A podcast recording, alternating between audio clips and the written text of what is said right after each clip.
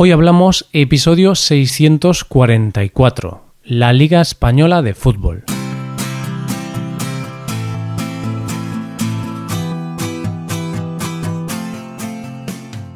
Bienvenido a Hoy Hablamos, el podcast para aprender español cada día. Ya lo sabes, publicamos nuestro podcast de lunes a viernes. Puedes escucharlo en iTunes, en Android o en nuestra página web Recuerda que en nuestra web tienes disponible la transcripción y las hojas de trabajo de este episodio y de los episodios anteriores. Si quieres acceder a todo el contenido premium y además quieres apoyar la creación de este podcast, hazte suscriptor premium en hoyhablamos.com. Hola, querido oyente, ¿cómo estás? Hay cosas que parece que se nos han metido en el ADN y no sabes muy bien la razón por la que se hacen de manera instintiva. El otro día vi a unos niños muy pequeños que estaban en el parque jugando al fútbol y pensé, ¿qué tendrá este deporte para que sea casi instintivo en los niños españoles? Y la verdad es que no lo sé, pero vamos a hablar de la competición de fútbol en nuestro país. Hoy hablamos de la Liga Española de Fútbol.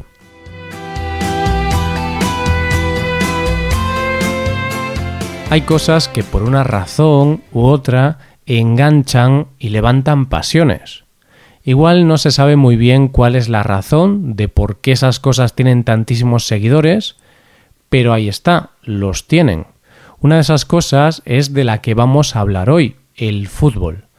Yo la verdad es que no soy un gran aficionado al fútbol y muchas veces me cuesta entender cuál es la razón por la que el fútbol levanta tantas pasiones mueve esas cifras millonarias, los partidos son seguidos por millones de personas y los jugadores tienen sueldos astronómicos.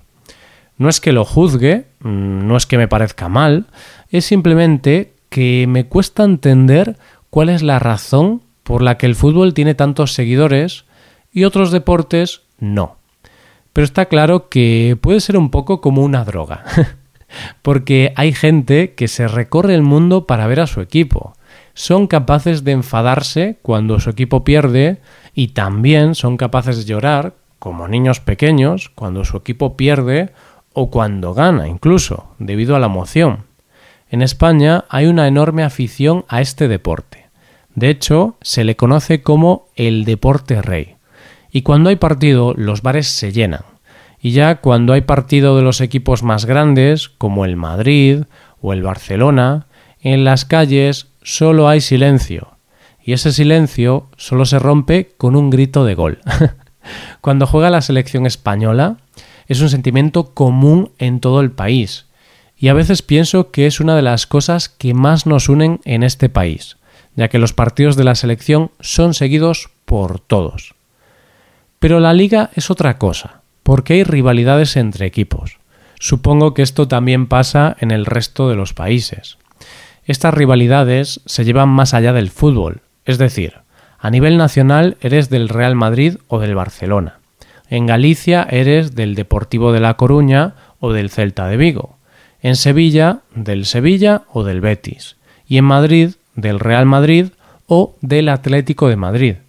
Y es que ya se decía que el fútbol es el opio del pueblo, y tal es la fuerza de este deporte que esas rivalidades muchas veces se extrapolan a otros ámbitos y se sacan de contexto. Por ejemplo, hay ciudades que no se llevan bien por sus equipos de fútbol. O incluso a nivel político hay equipos que se consideran nacionalistas regionales y otros que se consideran más españolistas, equipos de izquierdas y otros de derechas. Ahora vamos a ver cómo empezó esto de la Liga Española de Fútbol. Antes de empezar, quiero aclarar que cuando se habla de la liga, todos nosotros pensamos en Messi y en Cristiano Ronaldo, mm, aunque ahora Ronaldo ya no está en la liga española, pero el tema es que no nos acordamos de que en España hay dos ligas, la liga masculina y la femenina. Y aunque la femenina es menos conocida, y tiene menos presencia en los medios de comunicación, vamos a hablar también de ella porque las chicas también hacen muy buen trabajo. Dicho esto, la Liga de Fútbol Masculina hoy día es también conocida como la Liga Santander. No porque se celebre en esa ciudad, sino porque el Banco Santander paga por patrocinar la liga.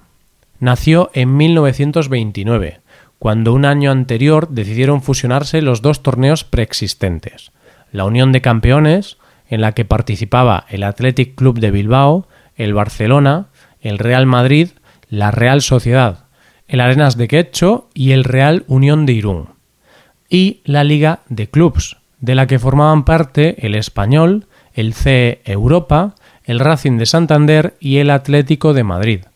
Así se decidió crear el primer torneo regular de la Primera Liga Española de Fútbol, dividiéndolo en dos categorías, Primera División y Segunda División.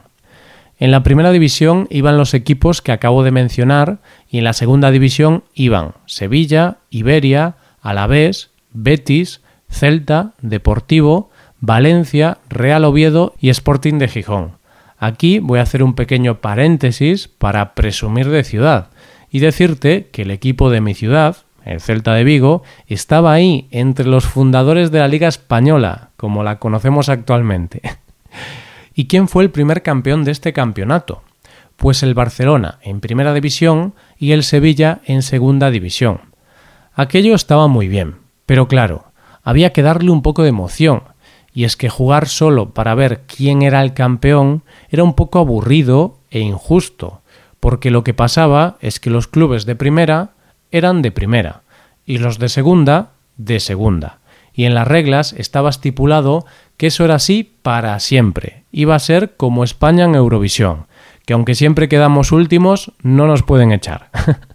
Pero en la liga decidieron cambiar esto e instaurar un sistema por el cual había clubes que podían descender y clubes que podían ascender, y este mismo sistema es el que todavía sigue vigente hoy día. ¿Y quién marcó el primer gol de la Liga Española? Pues fue José Pitus Prat, que era un jugador barcelonés del español. Así que este hombre, hiciera lo que hiciera después, ya está en los libros de historia del fútbol español. En la temporada de 1934-35 se decide ampliar el número de clubes en la liga y se amplía a 12. Pero lamentablemente, como tantas otras cosas en España, la liga sufre un parón debido a la guerra civil, que como sabes empezó en el año 1936. Pero bueno, después de eso volvió, aunque muchos equipos se resintieron debido a la posguerra y por eso grandes clubes como el Athletic Club de Bilbao, que había sido uno de los grandes dominadores años anteriores, acabó casi al final de la tabla, y clubes como el Barcelona o el Madrid estuvieron a punto de descender. La verdad es que los primeros años no había grandes dominadores, porque muchos clubes distintos ganaban la liga cada año, pero a partir del 1946 empieza el dominio del Real Madrid, quizá también gracias a la presencia en sus filas de un mito entre los mitos, Alfredo Di Stefano. A partir de aquí tampoco vamos a contar mucho más de la historia, salvo que en la temporada 1984-85 fue cuando ya se pasó a llamar como se conoce actualmente, la Liga Nacional de Fútbol Profesional, más conocida como la Liga. A partir de los 90 se comenzó a llamar la Liga de las Estrellas, por la gran cantidad de estrellas futbolistas extranjeros que jugaban en clubes españoles. Y eso hizo que, junto con la llegada de las televisiones de pago, los clubes se embolsaran grandes cantidades de dinero por los contratos de emisión con las cadenas privadas. Eran esos momentos donde si se quería ver determinados partidos, tenías que ir al bar donde tuvieran Canal Plus o cualquier canal de pago para ver los partidos. Y eso continúa hoy día, porque salvo los partidos de la selección española, la mayoría de los partidos de la liga solo se pueden ver en televisiones de pago. En la liga, a lo largo de su historia, han participado 62 equipos. Pero, ¿sabes cuántos han sido capaces de ganar la competición? Solo 9. El Real Madrid 33 veces, el Barcelona 26, el Atlético de Madrid 10, el Athletic de Bilbao 8, el Valencia 6, la Real Sociedad 2 y el Betis, el Sevilla y el Deportivo de La Coruña una vez. También hay otro dato muy curioso y es que solamente hay tres equipos que nunca han descendido a segunda división y que han jugado en primera desde siempre, desde el inicio de la liga. ¿Sabes qué equipos son? Bueno, evidentemente los dos más claros son el Madrid y el Barcelona, Pero, ¿cuál es el tercer equipo que nunca ha descendido? Pues es el Athletic Club de Bilbao, el equipo del País Vasco, que además es un equipo que solamente juega con jugadores vascos o con jugadores que se hayan formado como futbolistas durante muchos años en el País Vasco. Es decir, en el Athletic no hay jugadores que vengan de fuera de su región. No hacen fichajes de grandes estrellas porque tienen que buscarlas en su región. Otro día podemos hablar de esto, que es un tema bastante interesante. Actualmente la liga en primera división la disputan 20 equipos que tienen que jugar dos veces entre ellos. Es decir, un partido en casa y otro fuera, lo que hace un total de 38 jornadas. Este año la ganó el Barcelona. Normalmente empieza a finales de agosto o principios de septiembre y concluye en mayo o junio. Y no solo el primer clasificado tiene premio, sino que los tres primeros van a la Liga de Campeones, o sea, la Champions, y el cuarto tiene que jugar unas eliminatorias para entrar en la Liga de Campeones.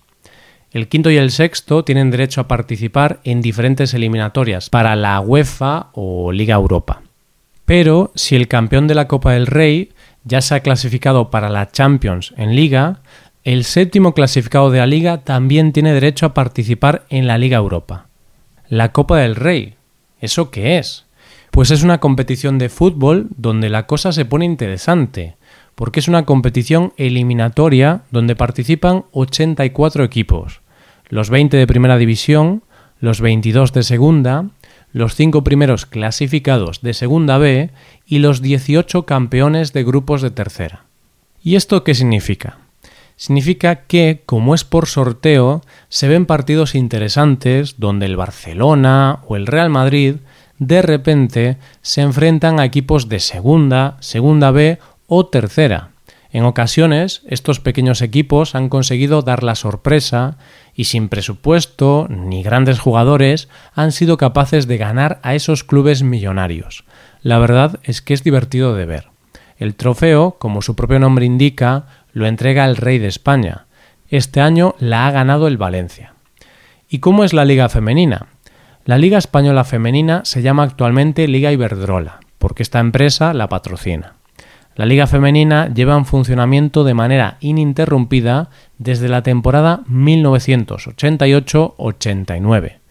Y aunque casi no se hable de ella, está considerada una de las mejores ligas femeninas a nivel europeo.